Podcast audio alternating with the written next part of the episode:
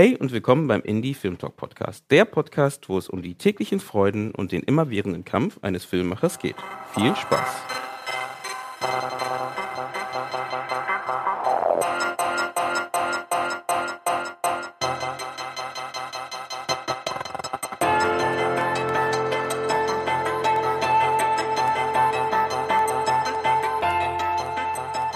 Schön, dass ihr eingeschaltet habt beim Indie Film Talk Podcast und vielen Dank, dass ihr den Podcast auch so zahlreich hört. Das freut mich sehr. Kleiner Hinweis natürlich, wie immer, den Podcast, den gibt es natürlich auch bei iTunes und Spotify. Das heißt, wenn ihr kein RSS-Feed äh, wollt oder nicht über, über die Website hören wollt, könnt ihr, ähm, das würde ich auch empfehlen, weil es ein bisschen einfacher ist, und ja, einfach, ist einfach einfacher. Ähm, und deswegen würde ich empfehlen, das darüber zu machen. Aber es gibt halt auch ganz viele Podcasts-App etc., um den Podcast zu hören. Falls ihr immer aktuell bleiben wollt, was für Podcasts gerade online sind von uns, könnt ihr das einfach über einen Abonnieren-Button bei iTunes machen oder bei äh, Spotify heißt es, glaube ich, Folge diesem Kanal. Und dann, dann kriegt ihr immer die neuesten Podcast-Folgen auf euer Handy, Computer oder was auch immer. So, dann leite ich mal in diese Folge hinein. Ihr habt es ja bestimmt schon gelesen, wenn ihr die Folge hört. Heute reden wir so ein bisschen über Improvisationsfilm. Da hatten wir schon mal mit dem Timon Scheppi, wo es um Jakob Lass ging zum Beispiel und reden auch so ein bisschen über vielleicht die Auswertung von solchen Filmen, welche Möglichkeiten gibt es. Und dafür habe ich mir zwei Gäste eingeladen, die sich damit durch ihren Film, glaube ich, sehr gut damit auskennen und vielleicht so ein bisschen Einblick in ihre Arbeit, in ihre Aufgaben, die auf sie zukamen und vielleicht was noch offen ist bis jetzt, einfach noch geben können. Und da habe ich zum einen die Katharina. Katharina ja. Belena, genau. Ja, Katharina Belena. und den Cornelius, den du willst deinen Namen selber sagen, jetzt kannst du auch deinen Nachnamen selber sagen. Jetzt hab, ja, kannst du ruhig auch. Kannst du da, darf ich es probieren? Ja, ja, probier's. Cornelius Schwalm. Sagt, sehr gut. Perfekt, ich habe es hingekriegt. Und genau, ich mache das immer so, einfach äh, statt dass ich euch vorstelle, könnt ihr euch selber vorstellen, kurz was ihr macht, wo was euer Background ist und dann gehen wir in die Folge. Wer will zuerst? Dann stelle ich Cornelius vor. Ach, gut, das ist noch besser. also. Das ist auch schön. Jetzt gibt es danach richtig dollen Streit, das sehe ich doch schon. Genau. Cornelius Schwalm ist Schauspieler und Theaterregisseur und Cornelius hat jetzt seinen ersten Film als Regisseur gemacht und dieser Film heißt Hotel Auschwitz, kommt am 17. Januar 2019 in die Kinos und Cornelius ist darin der Protagonist Martin, ein Theaterregisseur. Er hat das Skript geschrieben und die Idee zu dem Film gehabt. Er ist auch Produzent dieses Films. Unglaublich. Genau. Dieser Mann kann alles.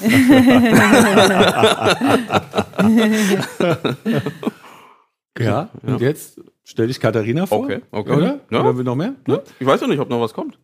Das also war Das jetzt alles? erstmal so die Das alles? Vorstellung. Was Das war ja auch schon mal, das war ja, das war schon mal großartig.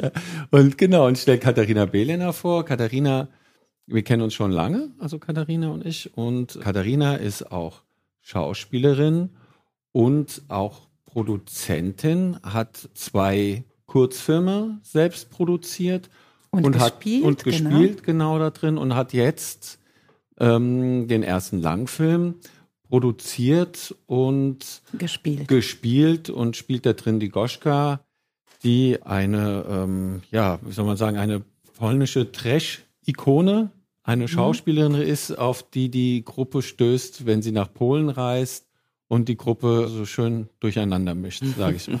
Genau, sie ist so Genau. eine Antagonistin und hat eben also dann jüdische Wurzeln. Ich Jüdische glaube, das ist für Wurzeln, unseren genau. Film wichtig. Ja, ne? genau. Das sind meine Flügel. Genau. Sag ich nur dazu. Genau. Genau. Aber, wir- genau. Ja, aber wir kennen uns, wie gesagt, auch schon lange und ähm, ja. Katharina ist mit einem Bühnenbildner zusammen, den ich schon sehr, sehr lange kenne und dann wieder über Katharina neu kennengelernt habe. Den Genau. Norbert. Ja, das ist auch lustig. Ja, ja gut. Na, ja. Sehr cool, nicht schlecht. So, na genau, deswegen leiten wir gleich ein. Den Witz mit den Flügeln, der kommt natürlich aus dem Film Hotel Auschwitz. Wie du schon gesagt hast, wie kamt ihr auf den Namen, würde ich erstmal fragen. Weil davor hieß ja Hotel. Ich muss dazu sagen, ich habe so ein bisschen was mitbekommen, weil ähm, ein Kollege von mir hat den Ton bei euch gemacht und Ja. dadurch habe ich so Der ein bisschen Matthias Steyert, der Matthias genau. Steyert, ähm, genau, der, der schneidet ja auch, Eichel, genau, genau, der schneidet ja manchmal auch so ein bisschen den Podcast Ja. und genau, deswegen, wie kamt ihr denn auf den Namen Hotel Auschwitz? Ja, gut, ähm, klar, es hat immer mit Auschwitz zu tun, aber äh das, äh, im, im, Prinzip war's, war das der naheliegendste Name. Also auch wenn er sich hart anhört, aber er hört sich echt hart an, ja. ja. Ja, aber wenn du Hotel Auschwitz googelst, das war ja auch immer, als wir uns mit diesem Thema auseinandergesetzt haben und sowas, wenn du Hotel Auschwitz googelst, dann kommst du auf lauter Hotelvorschläge in Auschwitz. Mhm. Und da gibt's Hotels, die heißen Magic Blaze oder White Garden. Und das war auch eine kurze Überlegung für uns Magic Place. Aber ich meine, das wird so, das ist eigentlich, genau, in Hotel Auschwitz sind wir dann gekommen, weil es wirklich das naheliegendste ist. Es spielt in einem Hotel in Auschwitz, mhm. Stadt, Ort. Und ähm, auf der anderen Seite lässt dieses Hotel Auschwitz wahnsinnig viele Assoziationsräume. Mhm ähm, wie leben wir heute in einem bequemen Hotel Auschwitz? Liegt Hotel oder das Auschwitz vor uns, wo wir jetzt noch uns im Hotel befinden?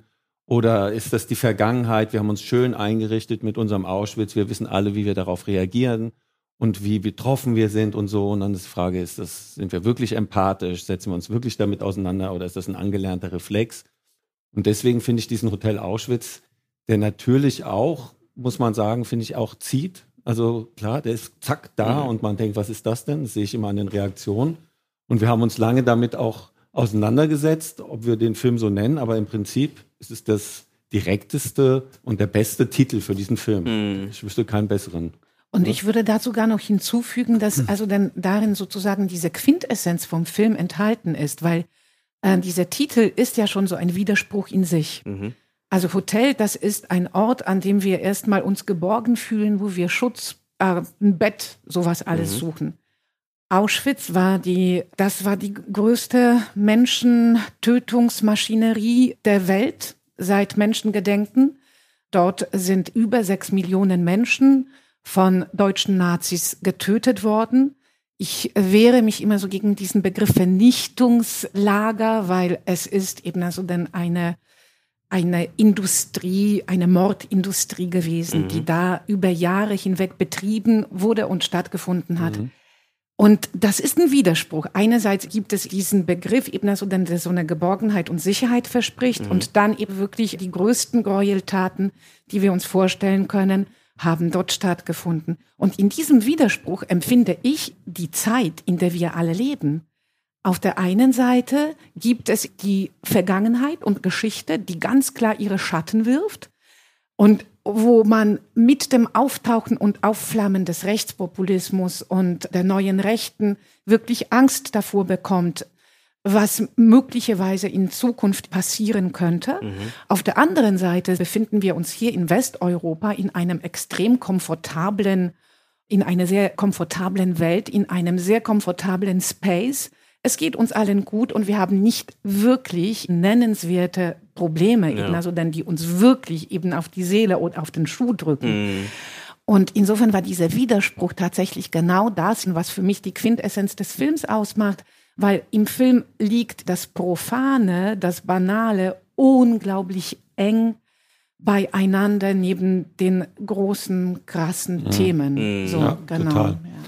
Das genau. wird so ein bisschen auch so nebenbei erzählt, ne? Ja, so ja, bisschen, genau. Also diese, die Gräueltaten oder was auch genau. immer. Ähm, das stimmt. Das, ja, äh, das ist immer das Denkmal, das Große, was über dem Film liegt. Und mhm. dazwischen siehst du die Menschen in ihrem Handeln, was Sie gerade Katharina gesagt haben, in der Banalität. Aber in der Banalität, wie sie miteinander umgehen, wirft auch das wieder einen Schatten auf das Große. Also ja. das, was alles miteinander zu tun hat und dadurch eigentlich ein sehr moralischer Film, mhm. finde ich. Also der uns ja auch sehr bespiegelt in wie wir miteinander umgehen und was das mit dem auch wiederum zu tun hat. Ausgrenzen. Mhm. Genau. Schleim, unterwerfen. Genau, dann äh, da würde ich doch gleich einsteigen und fragen, also am Ende ist es ja so eine Art Roadmovie auch gewesen. ähm, weil es liegt ja auch so ein bisschen am Budget vielleicht dass ihr, oder war das schon von Anfang an so gedacht, dass ihr da das ganze Team mitnehmt? In, also man muss vielleicht für die Zuhörer auch mal sagen, also ihr seid ja 2015 habt ihr gedreht? Ja, genau. Zwischen 2015 und 2017. Also mhm. wir hatten insgesamt 32 Drehtage. Mhm. Die Hauptdreharbeiten waren 2015, aber wir haben 2016 und sogar noch 2017 Nachgedreht. eben also dann, dann nachgedreht. Aha. Einen Drehtag hatten wir, glaube ich, noch, ne? 2017. Genau, Das- und 2016 haben wir eben also dann das ganze Finale eben Ja, also ja, dann genau. gedreht. Aha. Genau, ja. Mhm. Und da seid ihr in der ganzen Gruppe ja rübergefahren. Exakt, Ja. genau. Mit zwei Autos oder wie, wie habt ihr Ja, das waren logistisch zwei- gemacht? Wir Das haben waren zwei Autos. Zwei, zwei große Vans und äh, mit der Technik und eben also dann mit allen, Genau, mit den sechs Protagonisten. Und, das haben wir äh, schon gedreht, ja. Also wir haben ja gleich Im Auto. ab? Abfahrt haben Ja. wir angefangen zu drehen. Mhm. Warum habt ihr dieses Mockumentary-artige gewählt? Dieses, Das, ich würde es mal gar nicht so nennen. ich will glaub noch kurz hinzufügen, genau, also weil die Zuschauer oder Zuhörer haben ja vielleicht noch nicht den Film gesehen. Äh, falls ich ihn noch nicht gesehen habe, es ist ja schon so ein bisschen der Film so, als ob, also ich werde einen Trailer vielleicht auch mal runterpacken, damit man noch ein bisschen Bild Ja, davon hat. Super, das genau. ist gut, ja. Der ist ja so ein bisschen Handkamera-Feeling. Feeling, Ja. genau, Handkamera-Feeling also ist genau halt richtig, die, ja, die Kamera genau. sich schon immer wieder bewegt und Ja. äh, Genau. der wird halt kaum thematisiert, der Kameramann, oder gar nicht. Ja, ähm, ne? ja, ähm, genau, gar nicht gar sogar. nicht, ja. Aber man merkt ja schon, dass es halt so ein bisschen Sehr nah ob, dran genau, ist, als ne? ob jemand Genau. da ist, der die ganze Zeit die Kamera hält. Und wie Ja. ist da die Wahl gewesen für diese Wir haben Geschichte? mit zwei Kameras gedreht, Birgit Möller und Florian Mhm. Lampersberger. Die waren gleich von Anfang an mit dabei. Genau. Und der Wunsch war immer, Cornelius hat immer eben also dann von Anfang an gesagt, wir wollen eben also den, den Figuren so nah als möglich Mhm. kommen. Also es ging wirklich immer auch schon gleich zu Beginn in der Stoffentwicklung immer darum, dass man so authentisch als möglich ist. Also es ist so ein abgedroschenes Wort, aber es hat wirklich eine große Kraft und eine Wahrhaftigkeit in dem, was wir da taten. Ja. Und dass man pur und nackt ist jetzt so im besten Sinne und keine Effekte, sondern die Momente, die da sind, in den Film einfließen lassen. Auch den Spielerinnen und Spielern die Möglichkeit geben, mit der Figur im Rucksack, im Gepäck Mhm. loszufahren und dann zu agieren. Also wir haben sehr lange geprobt und sehr genau mit den Figuren auseinandergesetzt und Genau, Conny- deswegen stimmt das ja, nicht ganz, glaube ich, mit, mit dem, dem Improvis- improvisiert, weil es ist Ja, ja, teils, okay. teils, Ja, ne? es ist teils, teils, genau. Ja. Es, es, gab, es gab von mir so ein Drehbuch. Genau. Ähm, wir haben uns dann auch getroffen und haben geprobt und haben die Szenen geprobt. Ich habe danach zum Teil Dialoge geschrieben. Ah, okay. Wir haben uns Mhm. zusammengetroffen. Wir haben ganz lange über die Figuren gesprochen.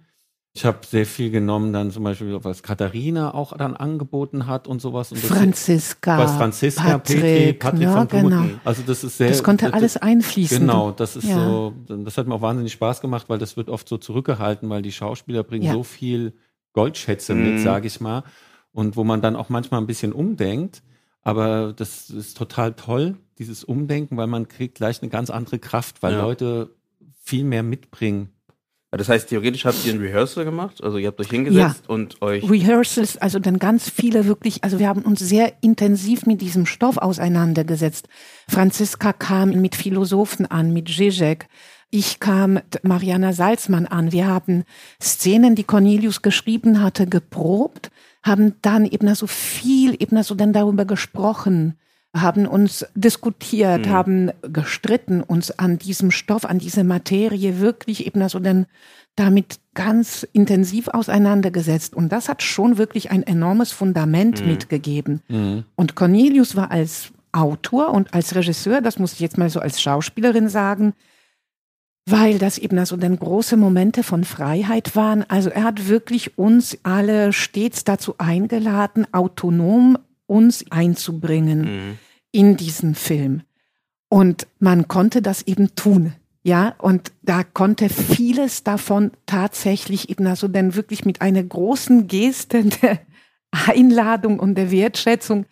Da saß er dann manchmal wie so ein kleines Kind da mit so strahlenden, leuchtenden Augen und hat sich diebisch gefreut über das, was dann so entstand und konnte das tatsächlich in die Stoffentwicklung, in die Figurenentwicklung, auch in die Plots zum Teil einfließen lassen. Das heißt, du hattest, Ja. ihr hattet ein Gerüst, richtig? Ja. Ne, wo ihr Exakt. erstmal erstmal Grund, Genau. also, was du geschrieben hattet oder was ihr zusammengeschrieben habt.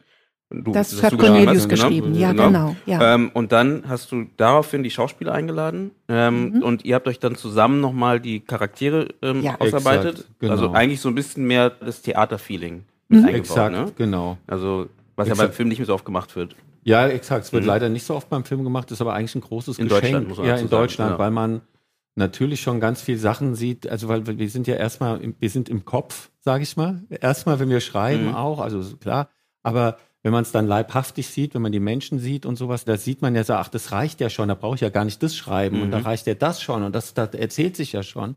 Und das ist total toll, im Prinzip so lebendig mit Leuten zusammenzuarbeiten. Und es ist schade, dass das nicht viel öfters passiert, weil das ist eine Riesenqualität. Mhm. Also das muss man einfach so sagen. Ne? Und dann haben wir uns ja trotzdem die Freiheit genommen, auch vor Ort und auch während der Fahrt auch zu improvisieren. Mhm. Also es gab auch Szenen, da war nichts ausgeschrieben. Da hieß es, die sind die Dings und es geht um Hamburg und so. Und dann wurde improvisiert.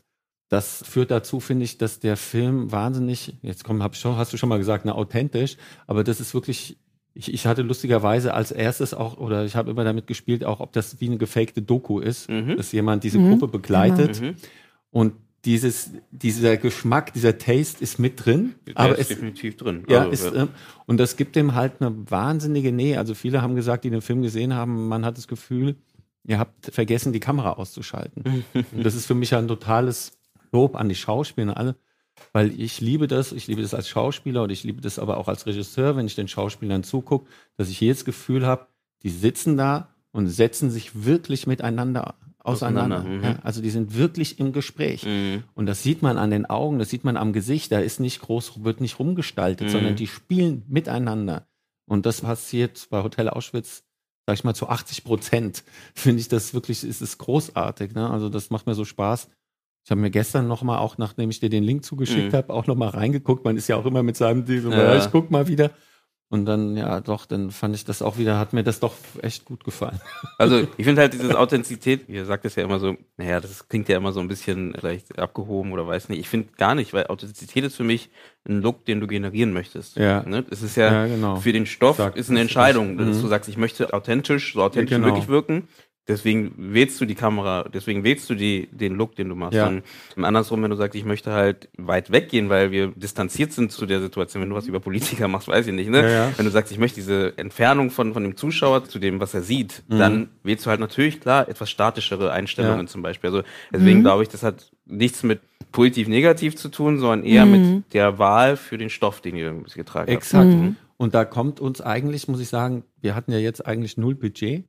Und das ist uns in dem Sinne für die Sache total entgegengekommen. Also weil man kann, muss auch manchmal gucken, dass was man nicht hat, was daran das Tolle ist. Mhm. Und ich hätte, glaube ich, wenn ich viel Geld gehabt hätte, hätte ich es genauso gemacht. Mhm. Weil es genau dieses, ähm, da sind Fehler manchmal drin. Da steht der plötzlich, da ist so so. Und das ist aber auch das, was es wieder lebendig mhm. macht. Dass es nicht perfekt durch die, die, die ja. Geschichte ist, sondern das ist und dadurch wird es aber wild und lebendig, mhm. ja. Und ich, genau, und ich hätte das, glaube ich, mit viel Geld genauso gemacht, mhm. weil es für den Film mit den Leuten da hinzufahren und sie so zu dokumentieren total toll passt. Mhm.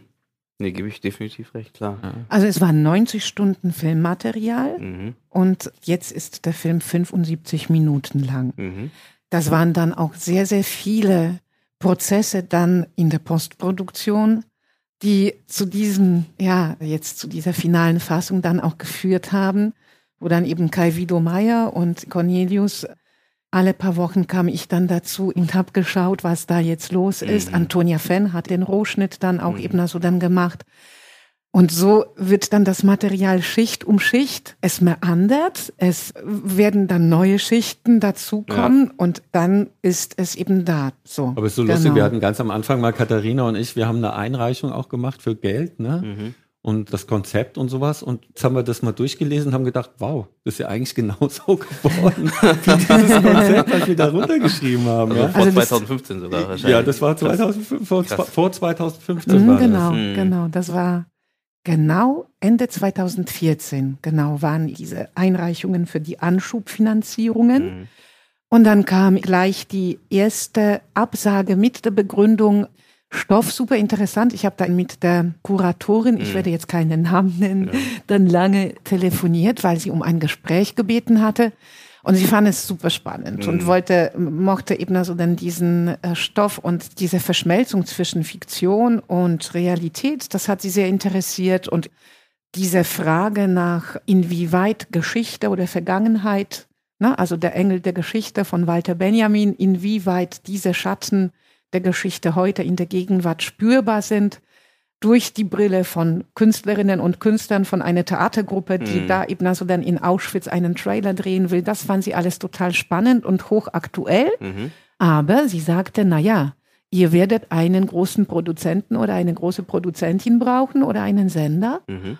Und das haben Cornelius und ich dann diskutiert und es war uns irgendwie klar, dass wir bei diesem Stoff und bei diesem Thema unabhängig bleiben wollen. Mhm. Und Warum? Also, also was heißt unabhängig? Also nicht diese die größte Person, die davon. künstlerische Genau, Freiheit, genau, die, sagen. genau, Okay, die größte Genau. künstlerische Freiheit. Und eben also auch nicht fünf oder acht Jahre warten, bis der Film dann realisiert werden soll äh, oder kann. Und dann haben wir gesagt, gut, dann also Rock'n'Roll und dann machen wir den Film dann unabhängig und müssen schauen, wie wir ihn dann finanziert bekommen. Und dann ging es erstmal los. Genau. Dann ging es erstmal los. Ja, Ja. Wie habt Ja, ihr es ja. denn, also was habt ihr denn angegangen? Also habt ihr noch irgendwie staatliche oder irgendwas angegangen oder gar nicht mehr? Also, Nein, wir Nein, haben das gar haben wir dann gar nicht mehr also Wir sind gemacht. von 25p. Mhm. Die haben uns ganz stark unterstützt Mhm. und haben uns für wenig Geld das Equipment. Mhm. gegeben. Mhm. Das Genau. wirklich, da haben die uns wirklich supportet. Ne? Mhm.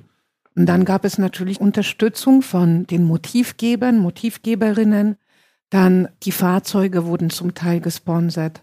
Zum Teil, Von, von Wurde den die- Marken oder von den nee, von den, äh, Verleihern? einfach von den äh, Verleihern, die genau. Also, denn, dass sie dann zum Beispiel statt 800 Euro dann 400 Euro Mhm. genommen haben, weil äh, wir dann eben also dann nett und charmant ge- ähm, verhandelt haben. Das waren dann so diese Jobs, eben also dann, wo du genau, versuchst, dieser eben also dann. Wir wollten ja wirklich, dass die da, da auch diesen Kontrast haben, ne? dass man in so einem Luxusvan Ja. diese Schauspieler, Komfort-People da nach Auschwitz fahren. Genau, und da sind die, was Katha gesagt hat, Genau. uns extrem Was wollten die dafür haben? Also was war da Gegenwert? Also ich meine, manchmal gibt es ja Product Placement oder so, aber das war das waren, war, waren, ich habe das immer so gemacht, also dann auch bei den Kurzfilmen, die ich davor gespielt und produziert habe, dass ich dann mit den Leuten persönlich gesprochen Mhm. habe. Und manchmal ist es dann so, dass jemand wirklich sich von einer Idee, äh, sich für eine Okay. Idee interessiert und sagt, gut, okay, normalerweise ist der Tagespreis so und so Mhm. und jetzt kriegt ihr eben so denn das von mir eben so für die Hälfte des Mhm. Geldes. Mhm. Und trotzdem muss man aber auch dazu sagen, also vor allen Dingen lebt der Film von der Finanzierung von äh, den ganzen Leuten, die eben also dann mit Rückstellungsverträgen, die Mhm. ja offiziell gar nicht mehr existieren, Richtig, richtig. äh, genau, eben also dann gearbeitet haben. Das heißt also dann alle Departments haben komplett auf ihre Gagen verzichtet, um diesen Film zu realisieren. Cornelius hat sein eigenes Geld dann investiert. Bei mir ist auch alles, was ich eben also dann an Drehtagen äh, verdient habe, das ist alles in den Film geflossen. Und eben also Genau. dann natürlich Katharina eben ist also immer dann, mehr. Am Anfang war das so ein bisschen, ne, dass ich so von meiner Oma, ne, das so ein bisschen das Erbe und Mhm. so. Und tja, aber dann Aber ist ist ja so, es kommt ja ne? immer mehr dazu und da muss man sagen, ist Katharina ganz toll auch immer mehr mit eingestiegen, auch finanziell. Aber das Genau. ist ja auch von dir ein großes Commitment, ne? Also, dass du da dein Erspartes, wie auch immer, ob wenn es geerbt ist oder was auch immer, dann da reinsetzt. Ich meine, am Ende weißt du ja nie, was am Ende rauskommt. Also, Exakt, ist ein Risiko. Ich wär, sag mal, es wäre für meine Oma ein Kleinwagen gewesen. Ne? Aber ähm, für mich war die Überlegung, will ich einen Kleinwagen oder will ich das, was ich mir erträume oder vorgestellt habe oder auch dran geglaubt Mhm. habe, zu sagen, nee, ich probiere das jetzt. Mhm. Ich will das jetzt durchziehen und ausprobieren und ähm, mit der Idee rauszugehen und dann eben Katharina Welena war ganz am Anfang dabei, Franziska Petri, Birgit Möller, Mhm. und so ist das dann immer mehr gewachsen. Ne? Und das waren lauter Leute, die so, Katharina oder auch Franziska, Petri, Birgit Möller, muss man auch sagen, die Kamerafrau, die sofort dran geglaubt haben Mhm. ne? und die sofort richtig Feuer und Flamme waren. Und das pusht einen natürlich auch, in seiner Sache weiterzumachen, weil man hat ja auch, denkt manchmal, sag mal, ist das jetzt total peinlich, was ich hier vorhabe? Klappt das überhaupt? Mhm. Ne? Und dann sieht man immer mehr, ja doch, das klappt. Ja, ja. Die Leute sind am Start, doch, es funktioniert. kommen, ne? ja. Und das gibt dann immer mehr Kraft.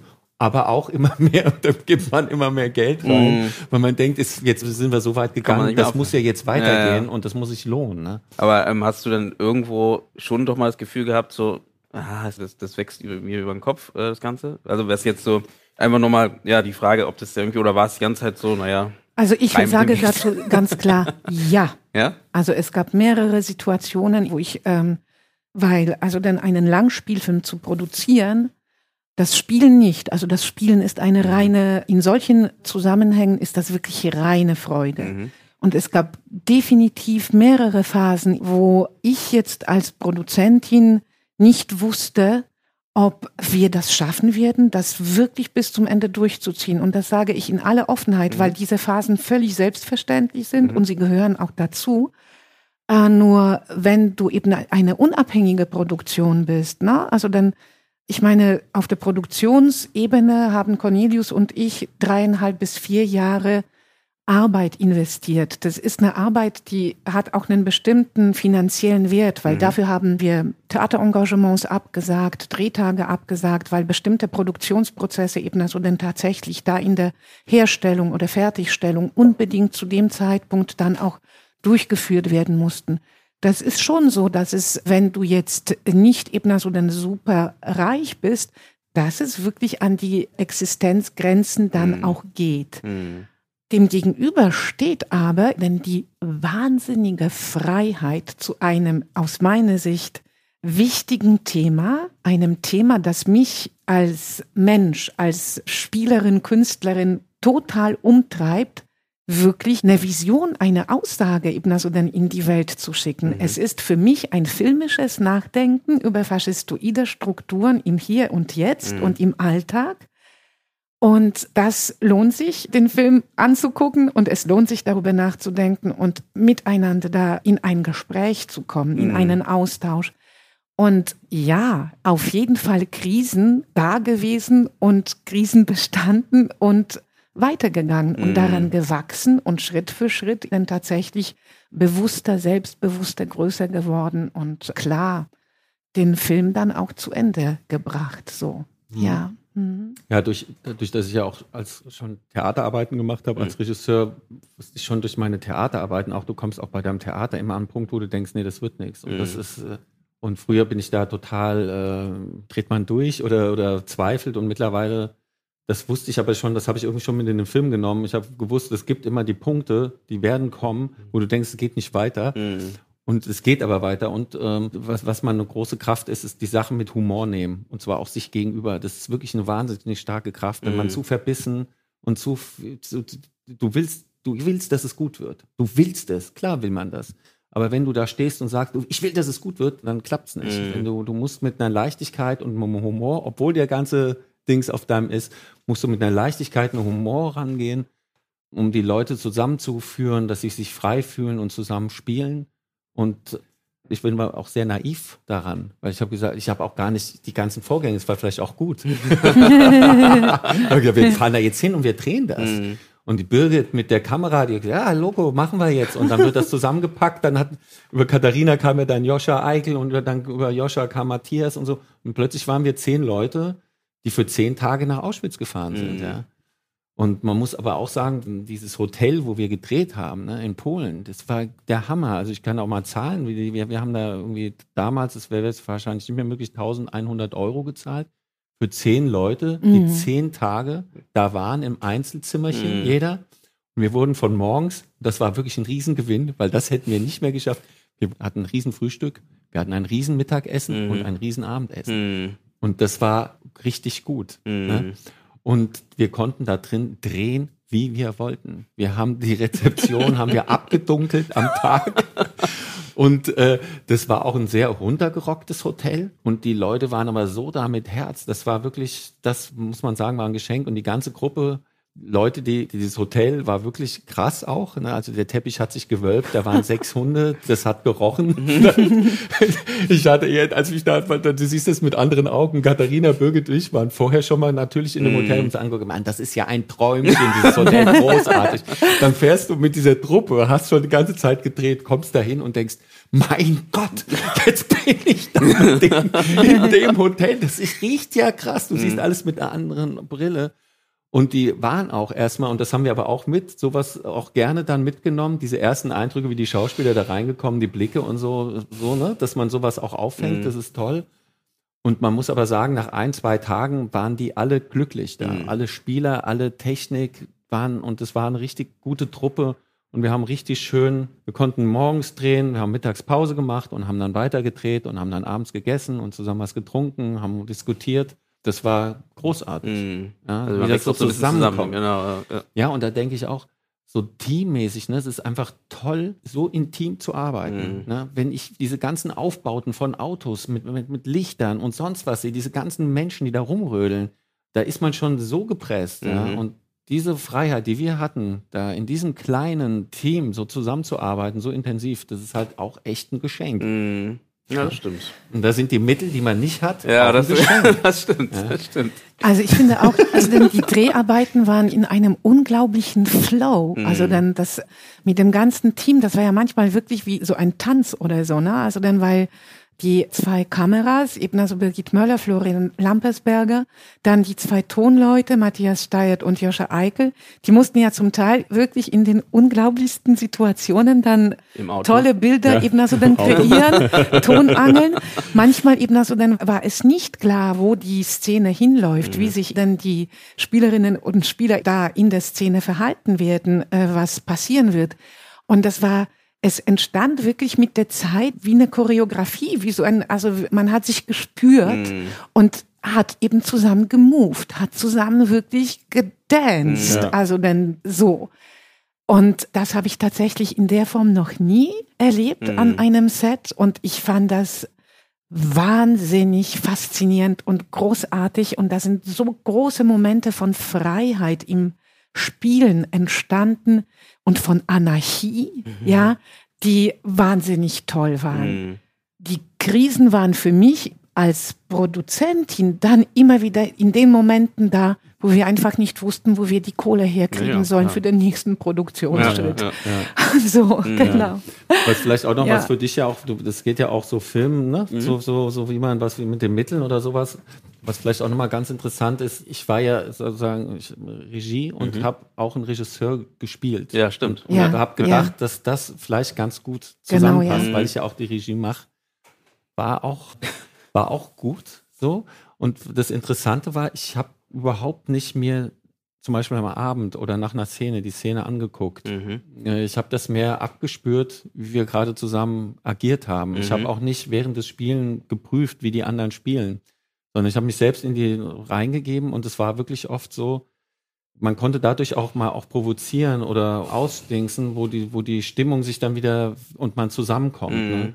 Und es war so lustig bei dieser, das gibt ja dieses, ne, das Ende, der Mhm. große, ist ja eigentlich wie eine Dramaturgie, wie so im amerikanischen Film. Mhm. Zum Schluss kommt der, Der Crescendo, das Crescendo. Ja, ne? ja. Genau, ja. und die Leute drumherum, die hatten keine Ahnung mehr. Die wussten nicht mehr, ob das jetzt gespielt ist, ob wir spielen oder ob das real ist. Mhm. Das war komplett ausgehobelt und das war auch wirklich eine super, im Prinzip eine super Situation, Mhm. was auch, das strahlt alles mit in die Kamera rein. Mhm. Ja, das ist ein Zauber auch und das ist Mhm. toll. Also so Sachen zu provozieren oder so, dass das so, ja. Und genau, die Drehorte. Wie habt ihr das, also, weil ihr meintet ja auch, ihr habt gerade nicht so viel Geld gehabt, um jetzt die ganzen Drehorte irgendwie Ja. zu zahlen. Und wie habt ihr das denn gemacht? Weil ihr seid in Auschwitz, Mhm. ne? Das heißt, ihr seid da, das ist ja schwierig da zu drehen, gehe ich mal von aus. Genau, wie habt ihr das umgesetzt? Weil im Film sieht es Mhm. aus, auf jeden Fall, als ob ihr auch dort wirklich gedreht habt in dem, äh, Also genau. der- wir waren nicht in der Gedenkstätte drin. Also in der Gedenkstätte Birkenau und Auschwitz ist es so, dass seit Ende der 90er Jahre äh, gibt es ein Drehverbot. Also denn es gibt keinen einzigen Spielfilm, der da eben also dann eine Drehgenehmigung bekommt. Mhm. Es werden ausschließlich Dokumentarfilme genehmigt und das ist auch ein recht kompliziertes Verfahren, also weil sie tatsächlich Dokumentarfilme nur genehmigen, wenn sie mit den historischen Persönlichkeiten, Menschen, eben also den, die dort ermordet worden sind oder die mit Auschwitz als Täter zu tun hatten, wenn diese Filme sich auf diese Menschen beziehen. Mhm. Ich habe mit den Historikerinnen und Historikern der Gedenkstätte viel gesprochen, war da mit ihnen in einem persönlichen Kontakt und Schindlers Liste ist nicht in der Gedenkstätte auf dem Gelände des der Gedenkstätte gedreht worden, sondern sie haben auf der Rückseite die, Kom äh, die Kulissen komplett nachgebaut. Damit hatten sie das Tor im Prinzip von Genau, Auschwitz, aber auf ja. der anderen Seite. Sie haben Genau, komplett das ja. Lager auf der anderen Seite aufgebaut. Dieses Budget hatten wir nicht. Nein? ähm, und was wir machen durften, waren Street Views. Ähm, genau. Das äh, haben Sie dann genehmigt, nachdem Sie das Projekt kennengelernt haben und ähm, Hatten Sie nicht ein bisschen Angst? nein, also denn weil äh, also ob wir Angst hatten Nee, oder nee, meinst die, du also, nein. weil, sag mal so, es eckt ja schon an das Projekt. Ähm, Ja. Es ist ja nicht so ganz klar pro oder contra, ne? Deswegen, das Projekt ist total kontra. ich meine, pro und contra meine ich in dem Fall für jemanden, der, also pro für, wie, wie sage ich es am besten, für, für, für Juden oder gegen, gegen die Aus, Auslöschung oder wie auch Ja. immer, sondern da ist so ein bisschen versteckt die Botschaft, ist, will ich damit sagen. Ja, es ist genau. Ja. nicht so, Es, Genau. es ist eigentlich genau. Es ich meine, da geht gibt's diesen einen Herrn, der dann plötzlich irgendwie sagt, naja, ist das wirklich passiert äh, mit den, ne? Exakt, genau, genau. so. Das heißt, genau, das, was ich- eben also dann so Pegida-Menschen eben Genau. also dann tun. Es gibt eine Figur, eben also dann äh, der Fahre Bronski sagt an einer Stelle das, was eben also dann wir im Internet und sonst Genau. wo lesen, was uns im Alltag begegnet, der versucht, Holocaust zu bagatellisieren. Mhm. Ne? Genau. Und darauf reagiert der Regieassistent Matti und sagt, du hör mal, also hör auf mit dieser braunen Nazi-Scheiße. Was ich Ähm, aber auch komisch fand, aber wir müssen nicht zu viel in, in die Genau, Thematik ja. rein, aber was mich da komisch fand, war, dass, sag mal so, er hat erstmal von Offenheit geredet. Ja, genau. genau. Das ist der Witz ja in genau der das Szene im ja. Prinzip. Genau, ja. Genau, Das, genau, das ist der Widerspruch. Genau. Also die, die Figuren, und ich glaube, das ist das, was du meinst. Wir, wir gehen schon mutiger oder anders, also viel mutiger mit dem Thema um, weil ich persönlich finde es einfach nur eine Bespiegelung von dem, was ich wahrnehme. Mhm. Und diese Bespiegelung zeigen wir einfach so, wie sie ist. Und zeigen die nicht durch eine Horror- oder Huhuhu-Brille, Mhm. sondern einfach, die stehen da so nackt, die Sätze. Und äh, das war eine war also totale Entscheidung, das so zu machen. Mhm. Ne? Alle Figuren, also auch der Bronski, der diesen Satz sagt, ist ja auch wieder auf der anderen Seite auch ein super Typ, mhm. Aber hat auch seine Schattenseiten. Mhm. Und so ist das bei jeder Figur Ja, das stimmt. in dem Film. Und deswegen sind sie extrem menschlich, Mhm. finde ich. Und dadurch kommen sie einem sehr nah, was ähm, auch so, wo man, hm, das, das, geh mal weg. Mhm. Und das ist aber das Gute, glaube ich, dass Mhm. das so nah kommt und eben auch wieder diese Widersprüchlichkeit widerspiegelt. Vielleicht ja. ist es so, dass, dass es tatsächlich eine, ja, ein Nachdenken ist, also dann wie solche Figuren tatsächlich frei von Klischees sein können. Mhm. Was haben sie wirklich mit uns zu tun? Und jeder Mensch ist total vielschichtig. Mhm. Ich bin Täterin und Opfer zugleich. Äh, Genau. Äh, sowohl die eine Seite als auch die andere Seite ist in mir drin. Mhm. Der Film selbst bezieht eine klare Position gegenüber der Gräueltaten, die verübt worden sind. Und der Film selbst hat auch eine klare Haltung in Bezug darauf, äh, was eine Gefahr darstellen kann im Hinblick auf die, mh, ja, auf das Wiedererstarken der neuen Rechten etwa. Insofern, um deine Frage nochmal zu beantworten, gab es von der Gedenkstätte diesbezüglich kein Befremden und wir konnten einfach diese Street View eben also dann realisieren Mhm. und wir haben das so geschickt gemacht, dass tatsächlich einige Szenen so aussehen, als wären wir drin. Ja, das hat ja. wir haben auch- auch vom Schnitt gut gelöst. Ja, ne? genau. Also, und wir haben auch genau, nicht ja. alles, es ist da, wie gesagt, nicht alles da gedreht. Mhm. Wir haben auch Katharina und Ja, ich sind hier genau. auch durch Deutschland gefahren Mhm. und haben eben Genau. auch nochmal Orte gesucht, nahe von, hier gibt's ja wirklich viele KZs, wenn man sich da nochmal beschäftigt, da stolpert man richtig drüber.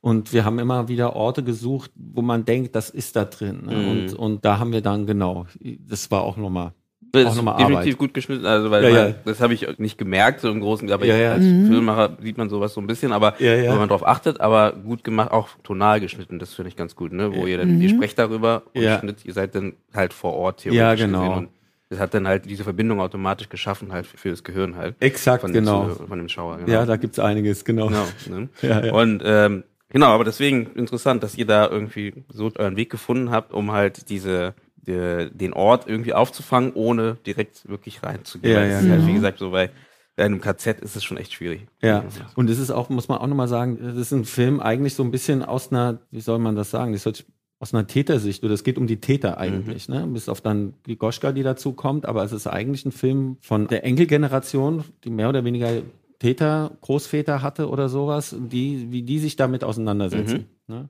Mhm. Und auch zum Teil die Verlogenheit in dem Ja. Thema, zum Beispiel, wie sie vom Theater nach außen demonstriert wird und wie innerhalb über dieses Thema gesprochen wird, ist oft komplett anders und das ist auch lustig. Mhm. Und deswegen ist der Film auch sehr lustig, finde ich. Ja, das finde ich- das so. Das finde ich ja super, dass es halt eben nicht so, also nicht dieses typische Moralisierend. Genau, Genau, genau. Das sind ist gar gar kein nicht. Thema. Genau, das sorgt dafür, dass man halt mal so ein bisschen wieder mal einen anderen Blick auf so dieses auf die NS-Zeit, auf diese Zeit halt kriegt halt einfach. Ja, Und genau. Das ist, gut, glaube ich, auch besser auffassbar für viele wahrscheinlich am Ende.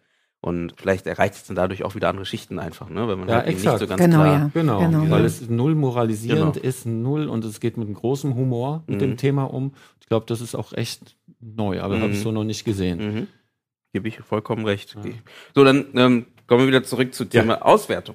ähm, habt ihr da irgendwie, weil das ist ja, das interessiert ja viele, wie, wie, ähm, am Ende, was für ein Genre ist das Ganze? Wie würdet ihr das einschätzen? Schwarze Tragikomödie, Satire, ähm, genau, das sind so die Begriffe, die jetzt gerne dann so in der Presse ähm, verwendet werden. Mhm. Und genau, es ist ein Genre-Mix. Aber wie, genau, Drama, so, man sagt ja immer so. Boxing so ein bisschen, sagt man in Amerika. Ja. Äh, ne, ihr müsst ja versuchen, irgendwie euren Film zu vermarkten. Ne? Das Ja. heißt, so ein Verleiher kommt zu euch und sagt, naja, was ist denn dein Genre? Und du kommst mit Tragik-Mix, mit ein bisschen äh, Dings, das macht es ja viel, vielleicht wieder schwierig. Der Verleiher hat gesagt, schwarze Komödie. Genau. Ja. Punkt Mhm. aus. Schwarze Komödie. Ich finde es extrem schwer. Ich tue mich eh schwer immer mit so, so Schubladen. Ne? Mhm. Und, und ähm, der hat ja auch eine wahnsinnige Tiefe und ist auch, auch auf eine Art intellektuell irgendwie. Das könnte auch ein französischer, französischer Film sein, so wie es zum Teil äh, ist und, und wird dann aber total ähm, zerstört dazwischen eben diesem Humor und sowas. Und das ist so eine eigenartige Mischung, die mir persönlich total großartig Mhm. finde, dass man immer diese Mischung aus, wir sind ein tiefer Film, wir reden hier tief und dann kommt dann mehr Bang, Bang, Bang Mhm. und dann äh, geht's voll ab und so. Also diese Mischung, die gefällt mir. Ich, ich glaube, vielleicht muss man da noch ein neues Genre Mhm. für finden. Aber schwarze Komödie finde ich äh, erstmal auch gut. Mhm. Ja, weiß, ja, ja genau. Mhm. Ja, ist ja immer so das Ding, dass man halt irgendwie, man braucht ja irgendein Genre zum, Ja. um das zu Genau, verkaufen, ja. das Ganze. Ja, ja, ne? Also. Genau. als Filmemacher selber denkt man Ja. sich, naja, mein Film ist eben nicht so in eine, Ja. eine Box zu stecken. Ja, ähm, ja. Definitiv, Ne, ja. aber definitiv. Das ist ja immer nötig. Das heißt dann, ähm, ihr habt relativ schnell, habt ihr schon im Vorgespräch gesagt, einen Verleiher gefunden, glücklicherweise. Genau. Wie hat das geklappt? Wie habt ihr da den Film, also ihr habt den, wann war, war, wart ihr fertig mit Schnitt? Das hat ja doch schon ein bisschen gedauert insgesamt. Ja, klar, das hat auch, also das, ich glaube, im Endeffekt haben wir gar nicht so viel länger geschnitten, aber das liegt halt bei so einem Film, wir müssen ja alle auch unser Geld verdienen. Das war zum Beispiel, als wir 2015 haben wir gedreht, dann hat Antonia angefangen zu schneiden. Dann sind wir 2016, habe ich mit Antonia geschnitten bis April, dann hat sie gesagt, sorry, ich kann nicht mehr. So, dann habe ich gesagt, okay, jetzt haben wir so einen Rohschnitt, wie geht's weiter? Dann war ich erstmal sieben Monate weg, weil ich im Theater äh, am Start war. Dann habe ich durch einen glücklichen Zufall wirklich Kai Wido Meier kennengelernt. Dem habe ich das Material gezeigt. Das war zum Beispiel eine Phase, wo ich gedacht habe, wo ich gezweifelt habe, ne? wo ich gedacht habe, wie geht das weiter? Ja, Antonia ist weg, wie geht's weiter? Und dann hat Kai sich das Rohmaterial angeguckt und hat gemeint, er findet es super und er würde das gerne schneiden. Und das war für uns wirklich eine Rettung und ein Geschenk.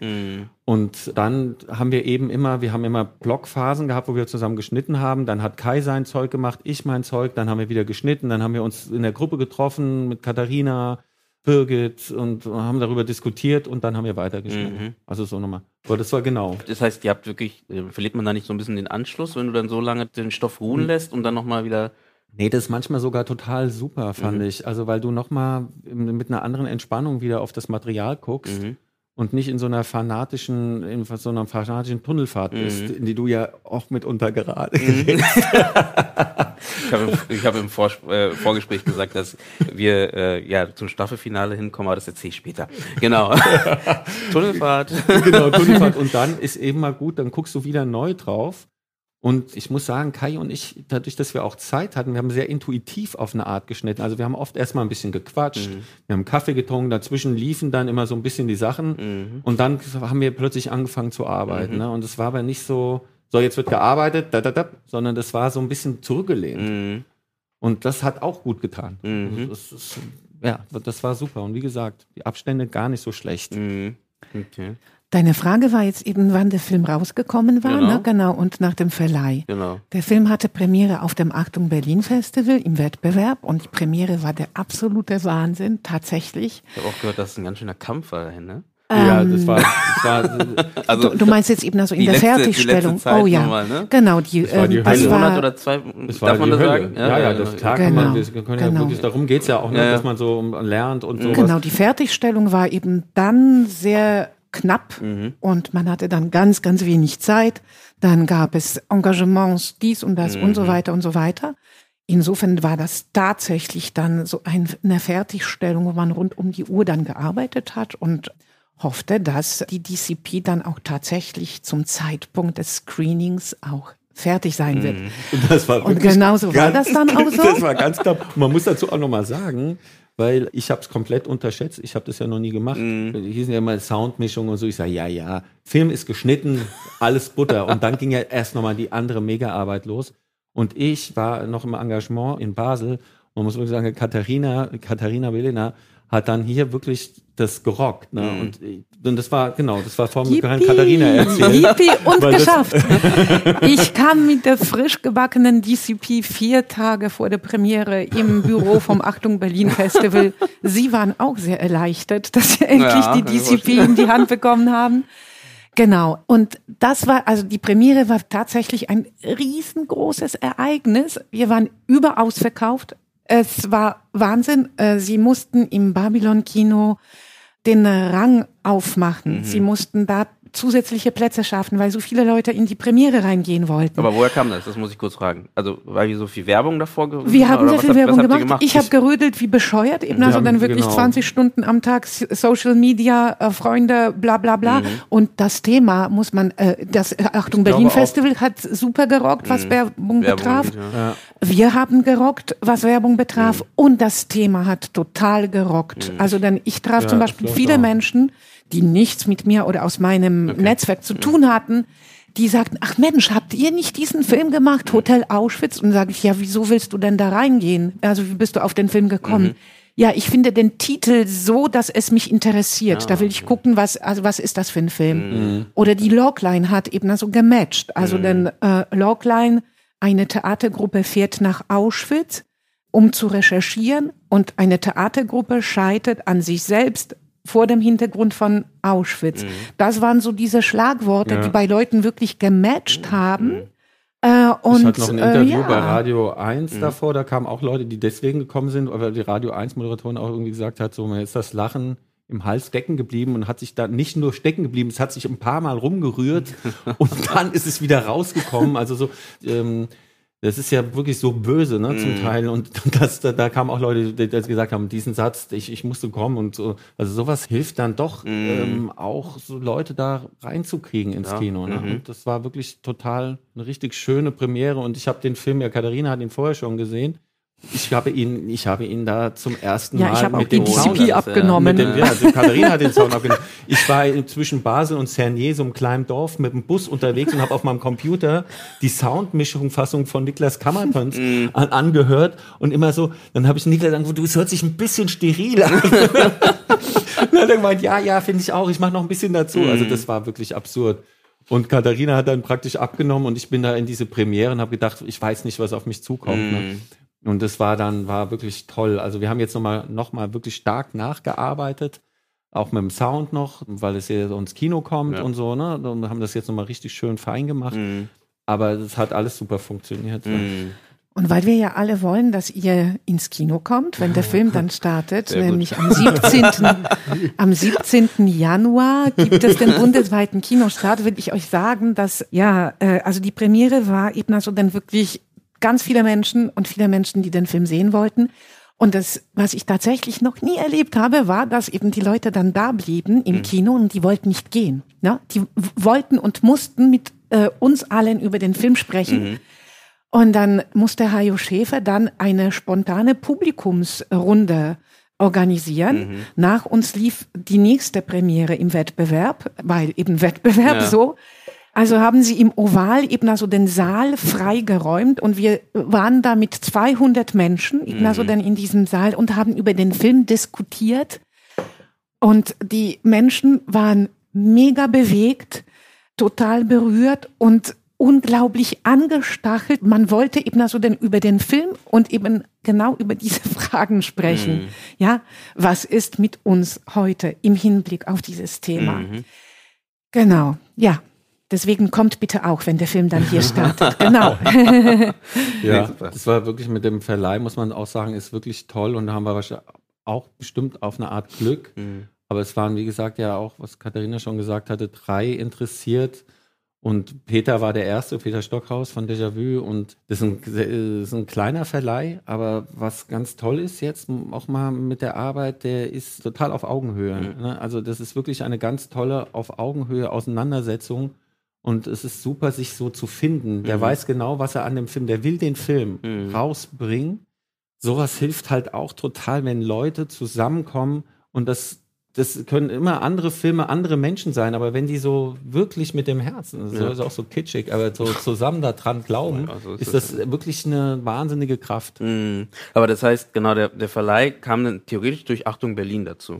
Oder war der das Verleih, schon davor im Gespräch? Nee, da waren wir tatsächlich vorher schon äh, im Gespräch ja. über unsere Presseagentur, Toni. Da will ich nochmal kurz, Presseagentur heißt, ihr habt genau. euch nochmal eine autarke Presseagentur geholt? Genau, wir haben eine Presseagentur, die ich mit als der Cornelius oder Katharina schon, auch. Genau. Eine Presseagentur, ja. hat man ja zum Teil als Schauspieler, wenn irgendwelche Sachen okay. rauskommen. Ne? Mhm. Und genau. die, die Lavinia Reinke, der haben mir einen Link geschickt und die hat sofort gesagt, das ist ja geil, was mhm. ist denn das für ein Film? Und hat gesagt, pass auf, ich arbeite hier gerade mit dem Verleih zusammen, das passt wie die Faust aufs Auge. Ist es okay, den Link zu schicken? Mhm. Ja, klar. Mhm. Und die mhm. hat ihn geschickt, Peter, und der hat okay. eine Woche später angerufen und hat gemeint, er findet den super, er mhm. möchte den gerne ins Kino bringen und er muss noch seine Mitarbeiterin, die Jutta, fragen und dann mhm. zack, bumm, dann mhm. habe ich den Anruf bekommen und das war wirklich, ja. Und der Déjà-vu-Film ähm, ist interessiert an Independent-Filmen, vor allen Dingen an neuen Filmen mhm. und Arthouse genauso wie auch politische Filme. Mhm. Das ist ähm, so das, was uns dann wiederum auch total interessiert hat, als ja. wir dann den Verleih kennenlernten. Mhm.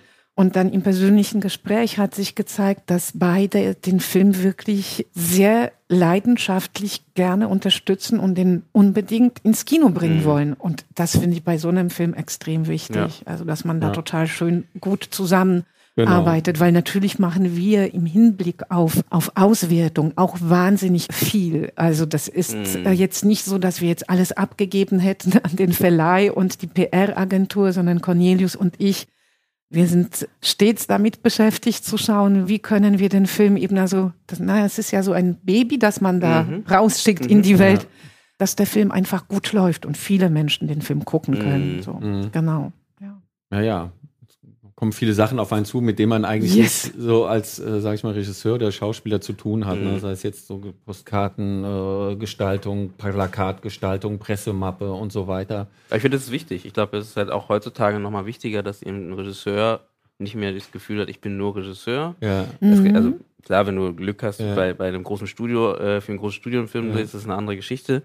Aber wenn eben so ein Herzensprojekt gemacht wird, wo du halt einfach dahinter stehst und versuchst halt das zu promoten, dass du halt selber viel in die Hand nimmst ja. und eben nicht mhm. das alles abgibst und sagst hier, naja, das machen die Leute schon. Das ja. ist oft so in den Köpfen, höre ich auch ganz oft bei so Kickstarter-Kampagnen für Filme ja. etc., dass viele so das Gefühl haben, ja, dann packe ich es bei Kickstarter rein und dann kommen die Leute und dann ist es erledigt, sondern dass es halt einfach extrem viel Arbeit ist, die man reinstecken sollte, genau. um halt die Leute dafür zu begeistern. Halt. Ja, genau. auch mal selbst sich nicht zu schade zu sein, mhm. äh, mal bei, weiß ich nicht, City Tipp anrufen mhm. oder bei Titelthesen Temperamente anrufen und sagen, hallo, ich bin's und das ist, wie gesagt, was du auch gerade sagst, ist oft, macht mehr Sinn als auch über so Agenturen oder mhm. sowas, weil es auch schön ist, wenn die merken, da ist ein persönliches Interesse dahinter. Mhm. Mhm. Und wenn beides dann Hand in Hand gehen kann und wir haben da eine wirklich ganz enge Zusammenarbeit mit mhm. dem Verleih und mit der Presseagentur, dann kann man sich da gegenseitig wunderbar unterstützen. Und ich finde, gerade bei so einem Projekt ist es total wichtig, dass man wirklich Vertrauen zueinander hat mhm. und dass alle an einem Strang ziehen. Ja und dass man auch eine Leidenschaft und eine Überzeugung hat, eben also dann für das Projekt, das ja. man jetzt gemeinsam eben mhm. auf den Weg bringt. Mhm. Ja. Ja, und ich meine, das ist ja so toll vor, ich glaube, vor zehn Jahren oder sowas. Ich glaube, hätte man das noch nicht machen können. Ne? Nö. Und das ist die Technik, die mhm. immer mehr ja auch, es kommt ja immer mehr. Ja.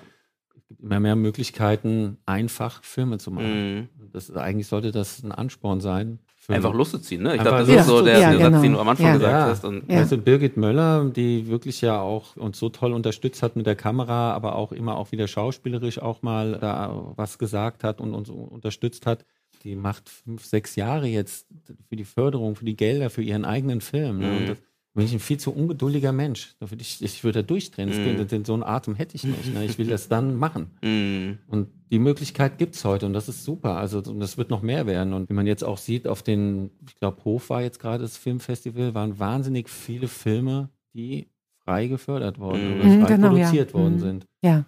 Ich hoffe, dass man da auch mal ein Denken jetzt bei den Leuten stattfindet, die die Gelder geben, dass die nicht immer nur auf ihre komplette Sicherheit gehen Ja.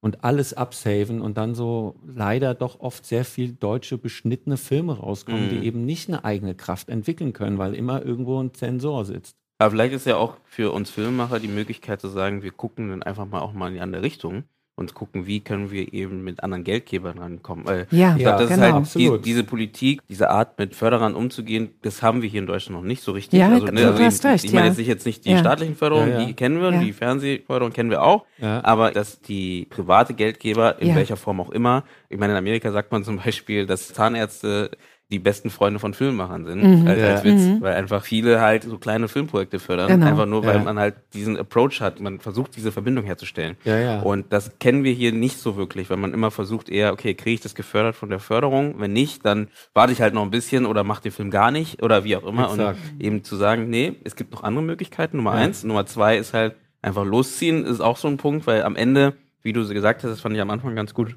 dass wenn du losziehst, automatisch vielleicht dadurch sich Sachen ergeben, Ja. wo Mhm. dann halt wenn es Gelder sind oder wenn es Unterstützung ist oder wenn es Ideen sind von anderen Leuten, die Mhm. das Ganze halt fördern und beflügeln können. Und Exakt. das ist halt immer dieses Kämmerlein-Denken, ne? ich bin in meinem Mhm. Kämmerlein und denke, denke, denke und wie kriege ich das gefördert, wie kriege ich da, wie komme ich da los und dann kommst du nicht weiter, weil du halt immer da stehst halt. Ja. Und das finde ich wichtig, definitiv. ja. ja, ja, das Jahr der Produktion 2015. Mhm. Ich bekomme ein Drehbuch auf den Tisch als Schauspieler Mhm. für Chris Kraus, die Mhm. Von gestern. Und dann lese ich das und dann sehe ich echt verschiedene Parallelen zu unserem Film, auch in dem Umgang damit und denke, das kann ja wohl nicht wahr sein. Das ist ja, ich glaub's nicht. Und das war auch nochmal so lustig, das war so ein Push auch zu sagen, komm bitte, lasst uns jetzt, ne, wir wollten das wahrscheinlich irgendwie im September oder nä- nächstes Jahr, wir haben gesagt, lass uns jetzt losziehen, Mhm. lass es uns machen, das liegt in der Luft, das Thema.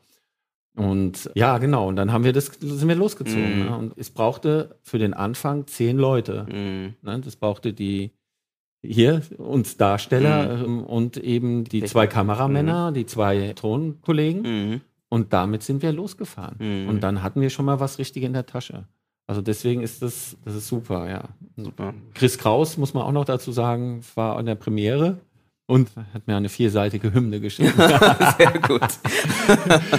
nee, weil es ist auch wieder groß ist von Chris Kraus, weil er könnte ja auch sagen, ach, jetzt haben die, gehen mit dem Thema so ja. um und sowas. Und da ist überhaupt kein Gefühl von Neid oder Mhm. sowas. Das meine ich auch so, das ist wahrscheinlich auch, was so oft so fehlt an Unterstützung uns gegenseitig, weil auf eine Art, wir können uns eigentlich nichts neiden, alle als Filmemacher. Mhm. Wir können uns nur gegenseitig unterstützen, Mhm. weil wenn man mal den Ball abgibt und der andere macht das Tor, ist auch geil. Also weißt du? Und, genau. und, und dann gibt der andere auch gerne mal wieder ab, Mhm. weil er hat ja einen Ball bekommen. Ja. Und so ist es oft sehr, sehr, äh, ne? also das ist schade, weil gerade die Filme, die so entstehen, die sollten noch mehr eine Kraft zusammenpushen, weil die haben eine Kraft. Mhm. Ja, Ja. mehr zusammenrücken. Das ist ja auch Appell Ja. von dem Podcast. Und das ist ein schönes Schlusswort, weil ähm, wir müssen langsam zum Ende kommen, ähm, Ja. um äh, alle zeitlichen Gegebenheiten irgendwie noch zu schaffen. Und deswegen würde ich nochmal sagen, habt ihr noch irgendwas, was ihr erwähnen wollt? Und irgendwas. Du danke also für das Gespräch, das will ich sagen. Also weil ähm, zurück, ne? vielen Dank für Mhm. diese Fragen und dass du so offen und so klar die Fragen formuliert hast, finde ich super. Wird ganz gut. Also, ja, das kannst du gut. Das stimmt, das kann ich bestätigen. Ja. Danke auch zurück, definitiv, äh, an euch beide, dass ihr auch die Zeit gefunden habt, hier vorbeizuschauen und also mit mir zu reden und hier euch offen zu legen, was ihr da äh, auf die Beine gestellt Ja. habt. Und zusätzlich äh, würde ich nochmal kurz, muss ich natürlich dazu erwähnen, dass wir den Podcast, hatte ich ja am Anfang schon gesagt, den könnt ihr überall abonnieren.